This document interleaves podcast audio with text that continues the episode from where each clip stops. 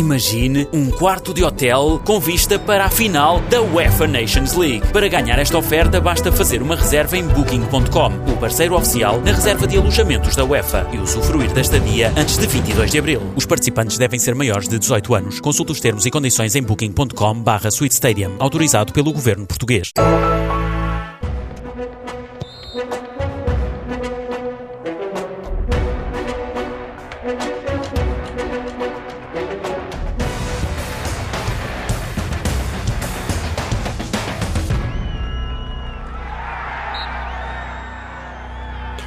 Bem-vindos a mais um jogo jogado na TSF. Às segundas-feiras, Luís Freitas Lobo e João Rosado falam de futebol. Ora bem, estamos em mais uma semana europeia. É o regresso dos grandes duelos, Liga dos Campeões primeiro, Liga Europa depois, mas atenção, já estamos a falar dos quartos de final com o Futebol Clube do Porto a jogar amanhã em Anfield Road com o Liverpool e na quinta-feira o Benfica a receber os alemães do Eintracht de Frankfurt.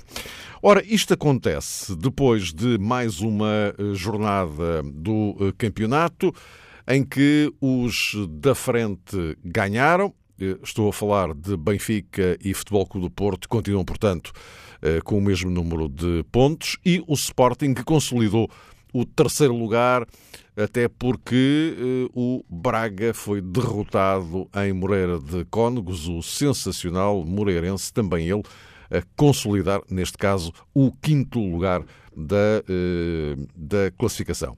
Ora bem, uh, vamos olhar para, para a jornada, evidentemente, mas sobretudo também na projeção daquilo que é esta Semana eh, Europeia.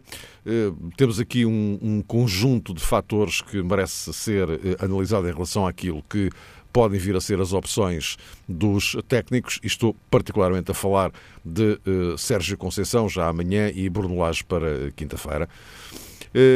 Numa semana, numa jornada em que, uma vez mais, as polémicas relacionadas com as arbitragens se acentuaram, e uh, Luís Fetas Lobo, uh, é, é, mais do que previsível que esta questão, que esta temática uh, se acentue, sobretudo porque agora já só faltam mesmo seis jornadas. E, portanto, tínhamos falado aqui disso, que nesta ponta final do campeonato, dentro e sobretudo a discussão fora do, dos relevados iria acentuar-se. Eh, e, e este fim de semana veio reforçar ainda mais esta ideia de que a coisa eh, não vai ficar por aqui. Sim, em primeiro lugar, boa tarde, um grande abraço a todos, em, em especial ao João. Olá, Luís, um abraço. Uh, o que estás a dizer é, é uma evidência e, portanto, isso é todas as semanas. Portanto, não, não, não, não sei o que queres que eu te diga, porque Repara uma coisa. Até que ponto é que isto tem reflexos ou não eh, nas, nas equipas? Em relação, em relação aos árbitros, é evidente que para os árbitros, enfim, isto já é, é, mais, é mais do mesmo, não é? Não, isto, não é apesar, mesmo, do, apesar, apesar do Presidente da APAFA dizer que isto não, não aquece nem arrefece, que nós, para, para os árbitros já... é indiferente, já estão Sim, habituados. Eh, mas, não, enfim, não é indiferente. Mas, a questão é que não é, a questão a é, questão é que não é indiferente, claro. Não, não é indiferente. Já falamos nisso ao longo, ao longo da época, algumas vezes, não, fazendo disto o assunto, mas o sim, assunto, mas sim porque, um assunto, que é, que exatamente, é, é, é, mesmo isso, porque eh, as pessoas fazem sempre do, do, dos lances, dos casos de arbitragem no, que fazem parte do jogo, uh, fazem daquilo o jogo, a maior parte das vezes. Uh, e, portanto, por isso, os jogos demoram 90 minutos e, os, e o, e o, e o pós-jogo dura uma semana. Portanto, mas não o jogo em si, que foi disputado, mas sim os casos que acontecem e que devem ser analisados, como é evidente. Se analisam os lances técnicos dos jogadores, se analisam as táticas dos treinadores, se analisam, se analisam os que comentadores dizem também, que agora existe essa, essa versão nova, que, que é comentar comentadores. Uh, mas, enfim, o, também estava, como é evidente, uh, a analisar as arbitragens, como é, como é lógico, e, e ninguém é dono da verdade.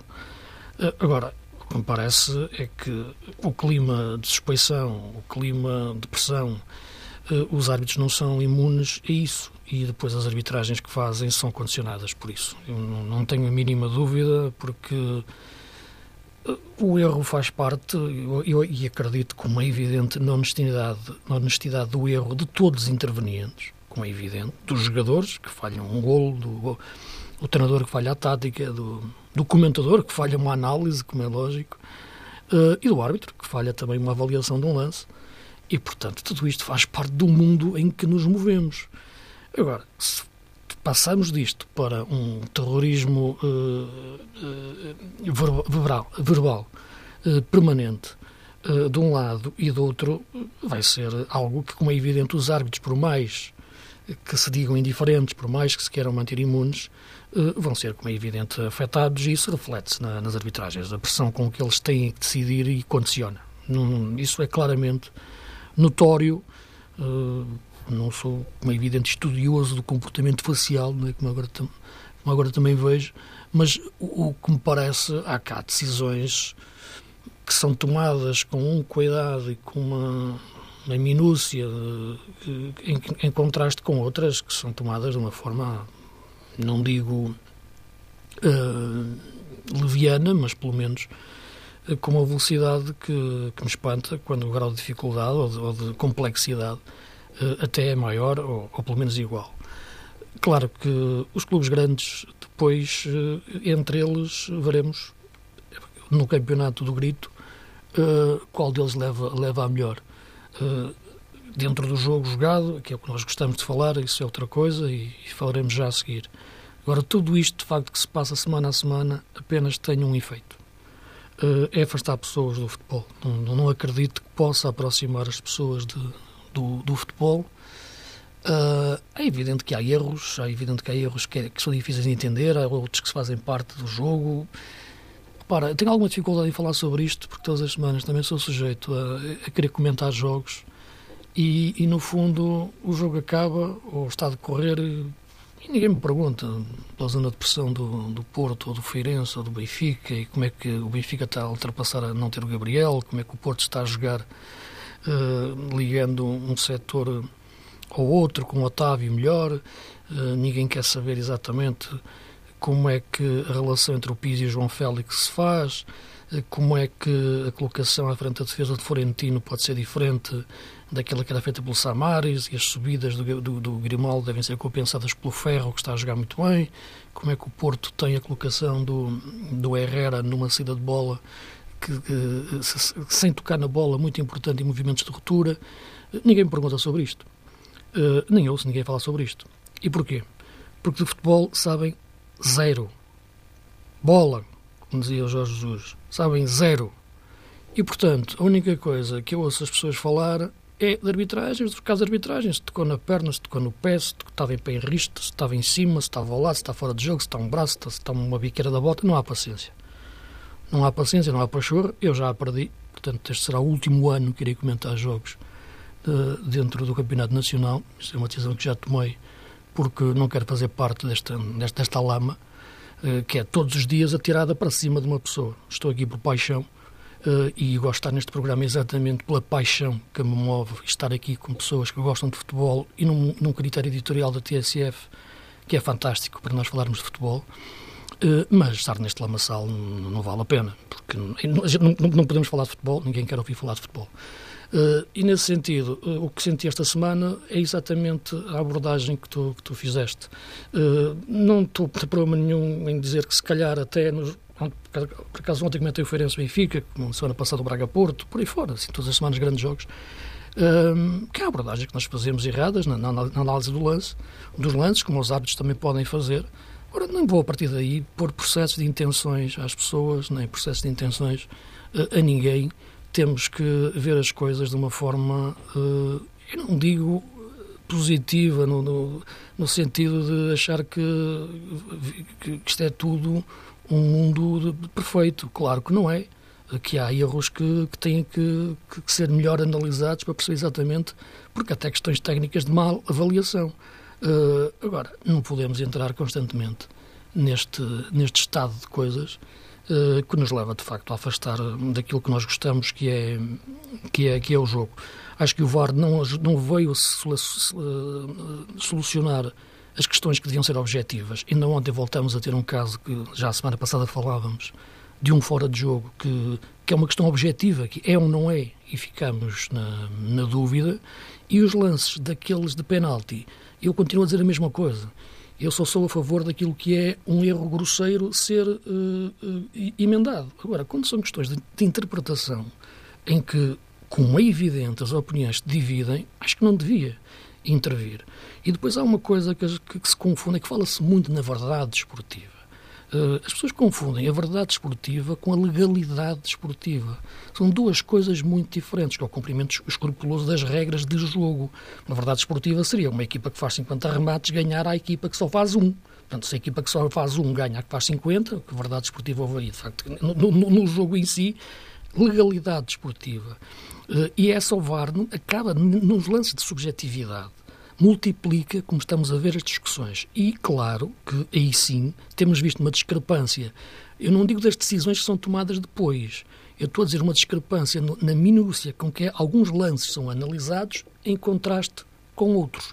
E atenção, que não estou aqui a falar que um grande é mais, é mais beneficiado do que o outro, porque aí isso muda de semana para semana. Digo que sim, as, as ditas equipas mais pequenas eh, fora do G4, digamos assim, cinco, que seja essas que todas as semanas o VAR, eh, enfim, é uma brincadeira, até olhando a forma como.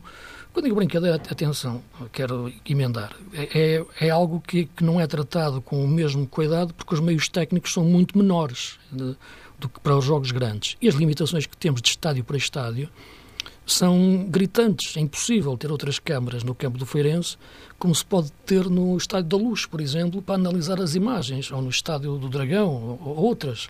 Eh, e, portanto, há questões que têm que ser analisadas com muito cuidado. Meios técnicos, sim. Eu também não sou dogmático e posso mudar de opinião. Agora, temos que criar aqui um clima diferente para falar de futebol. E já fiz aqui esse desafio à comunicação social, já fiz esse desafio a todos os intervenientes no, no mundo do futebol, para que todos juntos, porque só é possível dessa forma, uh, sem perder as rivalidades, sem perder a vontade de ganhar, sem perder muitas vezes o lado emocional que nos leva a dizer coisas que não devemos, mas, sobretudo, terem noção que isto é aquilo, a paixão é o jogo, é o futebol.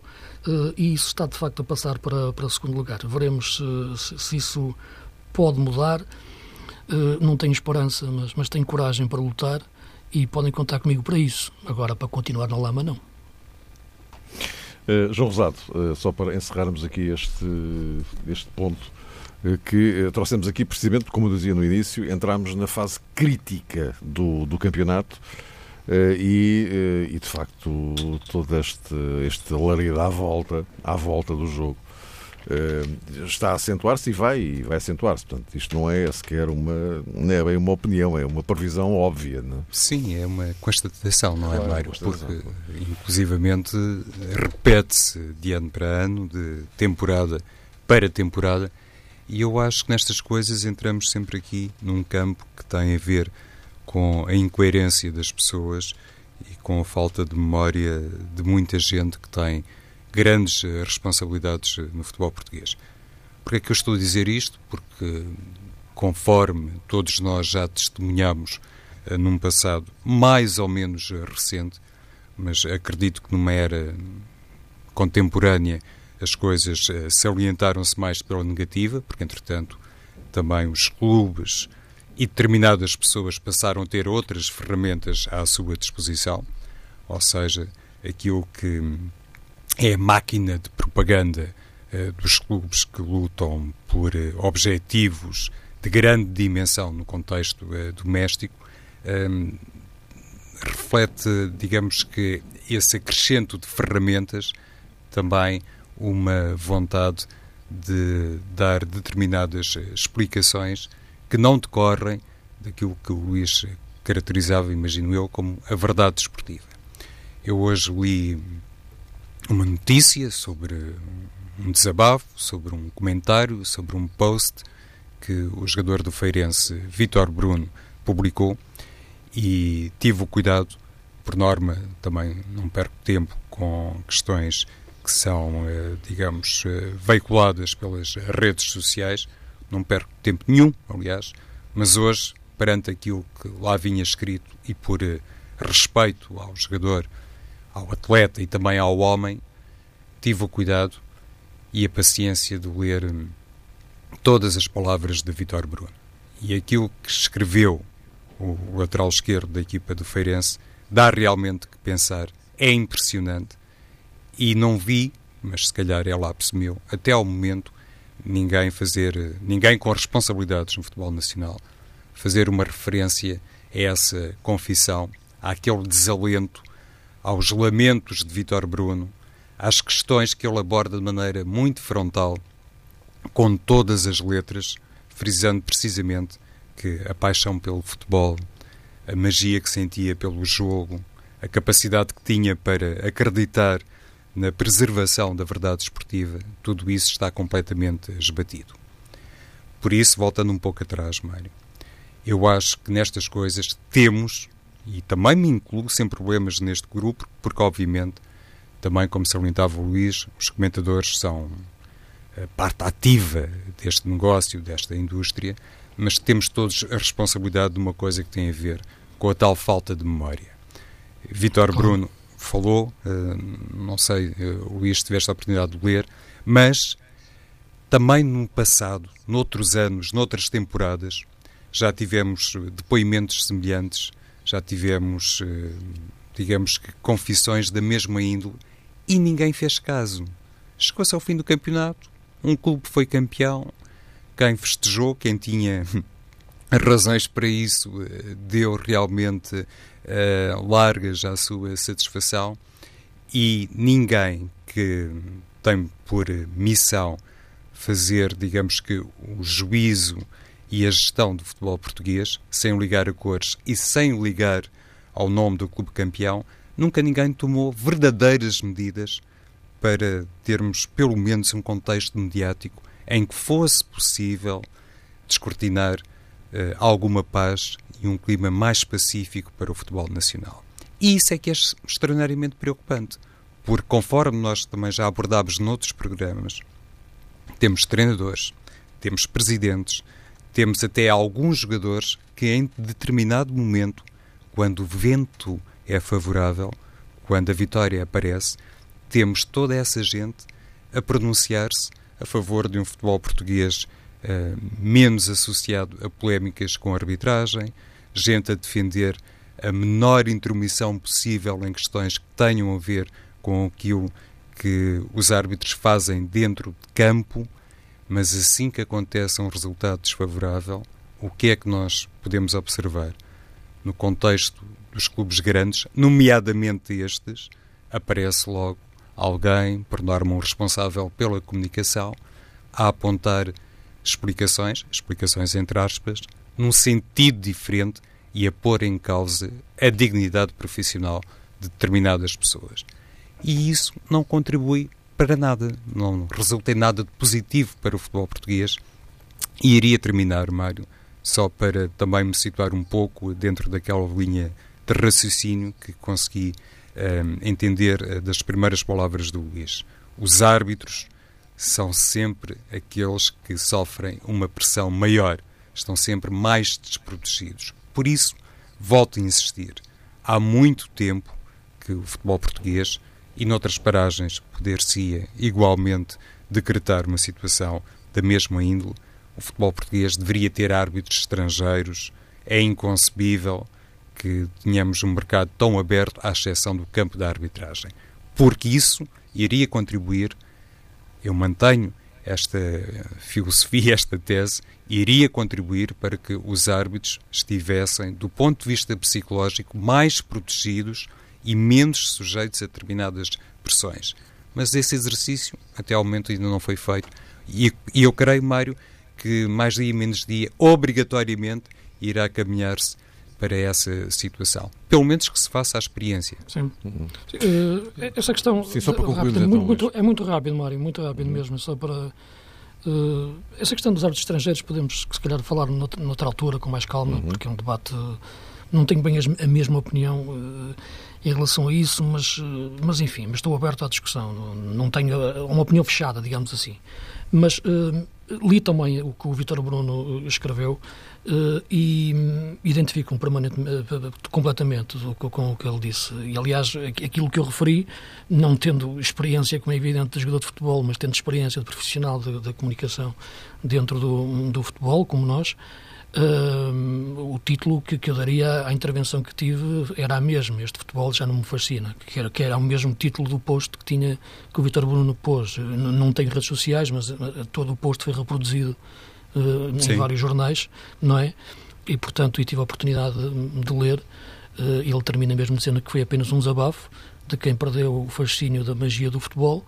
E, e aquilo que eu fiz foi exatamente a mesma coisa. É um desabafo de quem perdeu o fascínio e a magia de comentar futebol. Meus caros, vamos então avançando para a Europa. Uh, com uh, tanto Sérgio Conceição por umas razões como Bruno Lage por outras, uh, nesta altura parece, pelo menos para mim, confesso, difícil apontar um 11 provável, tanto para o Porto como para o Benfica. E isto também muito em função, enfim, no caso do, no caso do Porto, porque logo à cabeça há duas ausências garantidas, Pepe e Herrera, que estão castigados, e depois há a questão do Alex Teles, que há bocadinho o Sérgio Conceição disse que ele está melhor, mas não garantiu que jogue. Uh, portanto, uh, uh, João Rosado, temos aqui um, um puzzle aparentemente difícil de construir, mas o Sérgio Conceição vai ter que construir, não é? Sim, eh, até deu assim uma explicação, diria que parcial, pelo menos situando as coisas mais no campo da ausência de Herrera, sublinhando Sérgio Conceição que a equipa do Porto teria que ser capaz de criar dinâmicas para coletivamente resolver, enfim, não apenas a ausência de Herrera, mas creio que depois também associou compreensivelmente o nome de Pep que hum, é outro dos indisponíveis por castigo. E nem de propósito, Mário, atenção que o Porto, para a segunda mão, tem três jogadores também em risco de exclusão e são jogadores importantes: Otávio, Éder Militão e o próprio Danilo Pereira. Isso perspectivando o desafio uh, em Portugal, na Invicta, claro que também pode causar alguma preocupação ao treinador uh, do Porto. Disseste bem a questão de Alex Teles é a todos os títulos, temos aqui tantas perspectivas e ângulos de análise, mas em qualquer sentido é absolutamente nevrálgica para a equipa do Porto, uh, começando inclusive pela vertente ofensiva, porque Alex Teles é um jogador determinante, como uh, sabemos, provavelmente em Anfield se jogar, eh, estará mais preocupado com outras coisas, mas é evidente que o Porto por aí tem uma grande dor de cabeça. Eu também acho que do lado direito existe essa dor de cabeça e Sérgio Conceição convocou Diogo Queiroz, levou também Diogo Leite para a Inglaterra. Eh, nós tínhamos feito aqui uma abordagem, uma tentativa de projeção para este confronto, tentando encontrar um nome para substituto Alex Teles, confirmando-se a indisponibilidade de Alex Teles. Eh, falei em Diogo Leite como um lateral improvisado. Eu tenho a ideia, mas é apenas uma suspeita minha, que Alex Teles eh, vai jogar. Mas acho que para o lateral direita também está ali uma situação bastante preocupante. Francamente, não estou a ver a titularidade de Maxi e, nesse sentido, se calhar Éder Militão acaba por ser o, o lateral que sobra para Sérgio Conceição. Uh, estou aqui a tentar entender a convocatória dupla de Diogo Leite e de Diogo Queiroz porque acho que pode realmente querer dizer qualquer coisa. Não sei se Diogo Leite irá jogar eh, de início na equipa do Porto, mas para resumir um bocadinho agora a questão e passar a bola ao Luís, hum. não é de desprezar, eh, não, Luís, não para é, mim, é. que, que ele jogue inclusive no, no, eixo defensivo do Porto. Com o Militão na lateral, lateral sim, defesa direita. Exato. Sim. Sim, penso que sim. Penso que poderá ser uma, uma, uma opção e se calhar talvez a mais indicada.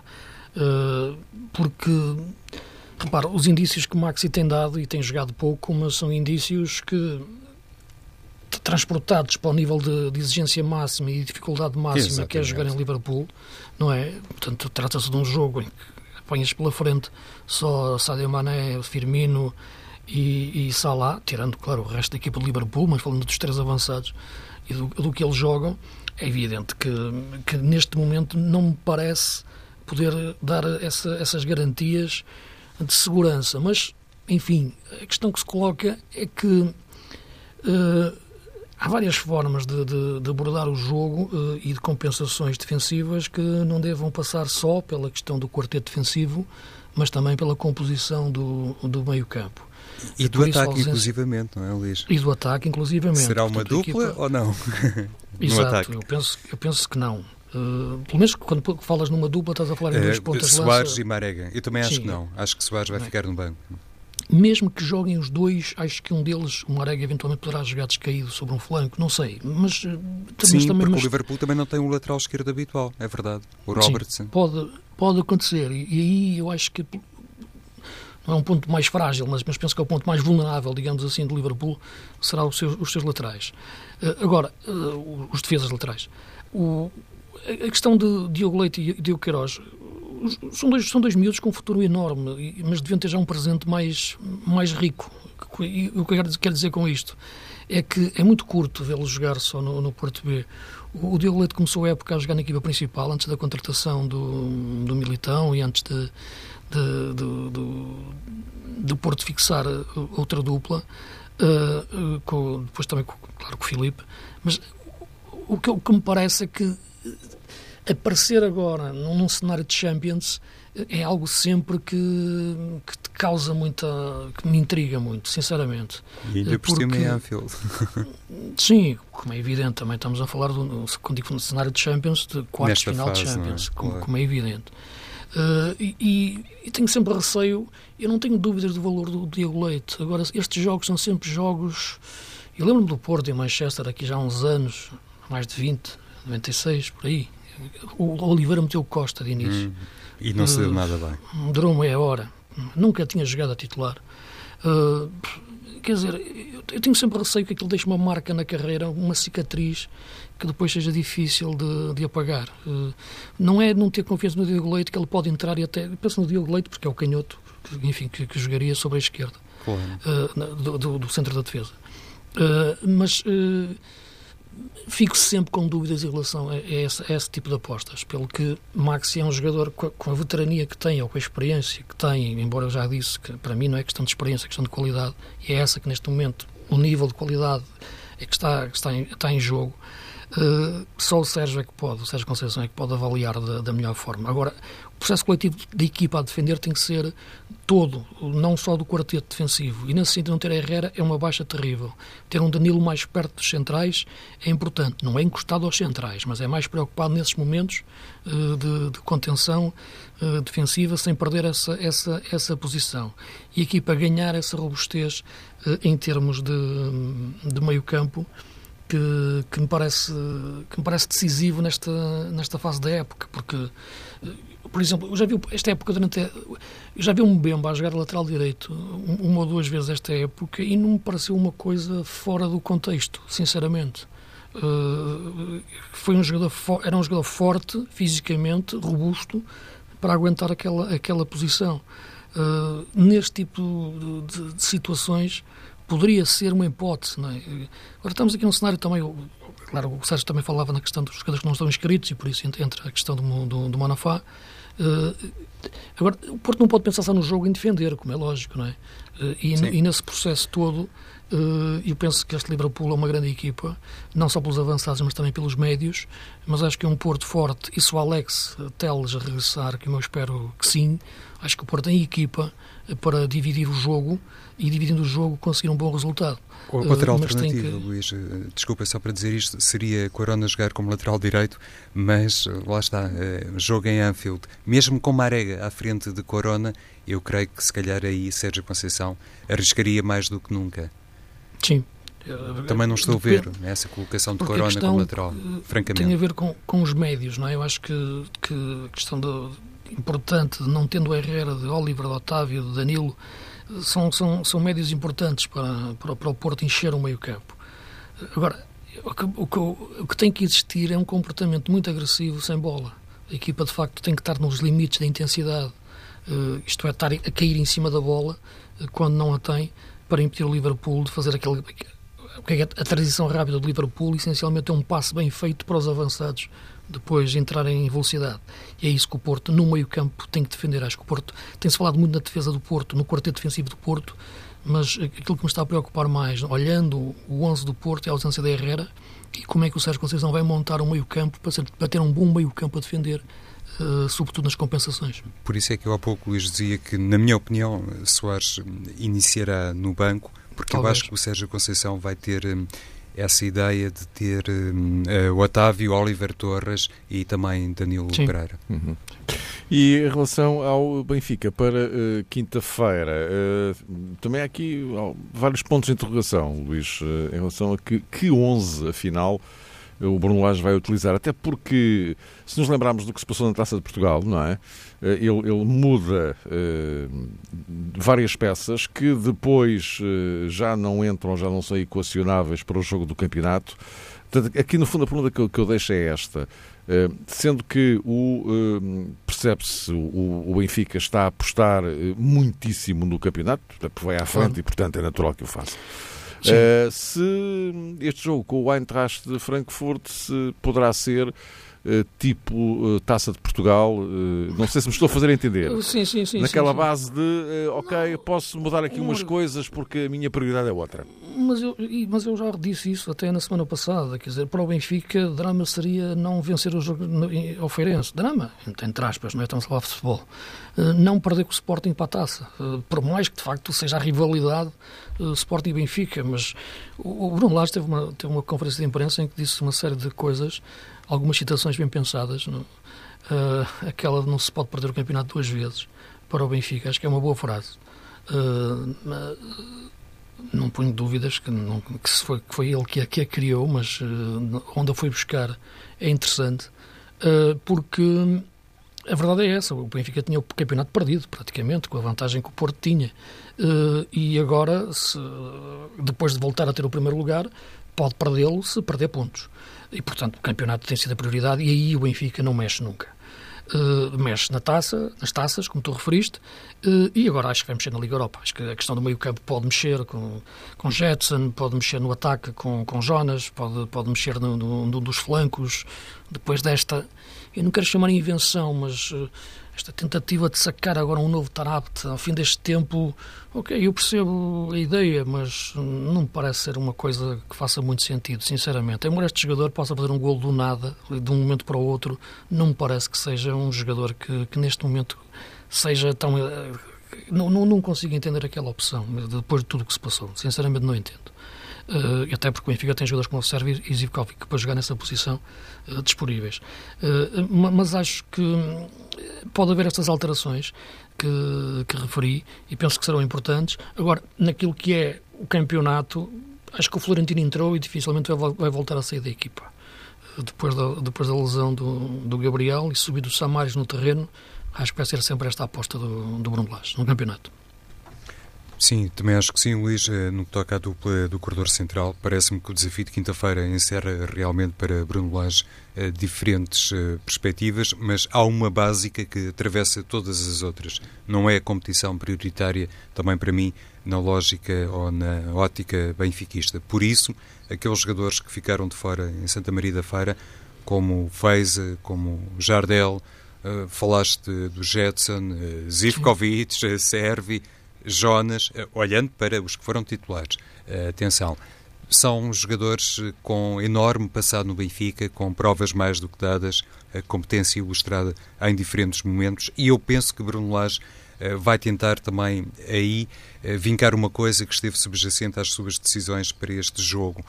Não seria fácil, digo eu, abdicar de Jardel e abdicar de Feiza, não à luz daquilo que foi a atuação, sobretudo de Feiza, mas isto é só uh, aquilo que eu achei do jogo de Alvalade, do Sporting uh, Benfica, mas no que toca a Jardel, achei que era uma decisão um pouco complicada em função de tudo aquilo e do carisma e da influência que tem Jardel no balneário do Benfica. Falamos do capitão da equipa. E Bruno Lage acho que foi muito corajoso, eh, já tinha ferro disponível e, e não hesitou, não, não, não esteve ali, digamos que, uh, com meias medidas ou pedir licença aos monstros sagrados do balneário. Uh, Assumiu-se como treinador, teve essa ideia e essa decisão que, no fundo, até respeitou aquilo, presumo eu, que tem a ver com o comportamento em treino de determinados jogadores, por muito jovens que sejam, e essa decisão de Bruno Lage acaba agora por entroncar na recepção ao Eintracht de Frankfurt, que é uma equipa perigosíssima, como toda a gente sabe, que joga até com um sistema que não é comum ver-se em Portugal, com três eh, defesas, que tem um jogador que o Benfica conhece particularmente bem, como é o caso de Jovic, e inclusivamente Grande avançado. Sim, Luís, há pouco falavas de Tarapte, o próprio Jovic também teve essa um, capacidade para reconhecer essa humildade que os seus tempos eh, no Seixal ou na Luz não foram particularmente uhum. gratificantes por causa do seu comportamento fora das quatro linhas. Agora, volta ao Estádio da Luz, não sei se como titular ou não, mas a verdade é que este Eintracht também vai pedir ao Benfica uma demonstração de maturidade Parecendo que não, mesmo se quisermos, com muitas aspas, chamar a Feiza, a Jardel, a Jonas, a Zivkovic eh, segundas linhas, parecendo que não, o Benfica com estes jogadores tem realmente também esses sinais de maturidade que dão garantias a Bruno Lage. Eh, estamos. Diz, diz, diz, diz. Não, sim, é exatamente isso. Eu penso que há aqui ali um núcleo que o, João, que o Bruno Lage não mexe, que, que é os centrais, a questão. Ferro está a, jogar, está a jogar cada vez melhor e é um jogador que tem, tem, tem muita técnica e qualidade de passe o, à frente da defesa. E, e João Félix e, e Seferovic. Esses jogadores no Três campeonato. Duplas. Sim, essas, essas três duplas, digamos assim, do, do corredor central. Por isso eu digo que a mexer é muito uh, pelas faixas. E agora foi obrigado, por devido à lesão do, do, do Gabriel, Uh, e, e, aquilo que pode ser em Seferovic ou Jonas já é uma mudança um pouco mais, não digo tão ténue, mas enfim, não, não mexe tanto na, na, no equilíbrio da equipa, porque estamos a falar do ponta de lança. E portanto, eu, eu, mais do que isso, eu acho que ele não mexe no corredor central. Depois, agora, nas faixas, isso sim, ele pode, pode alterar, nomeadamente pela questão que referimos do, do Servi e do Zivkovic.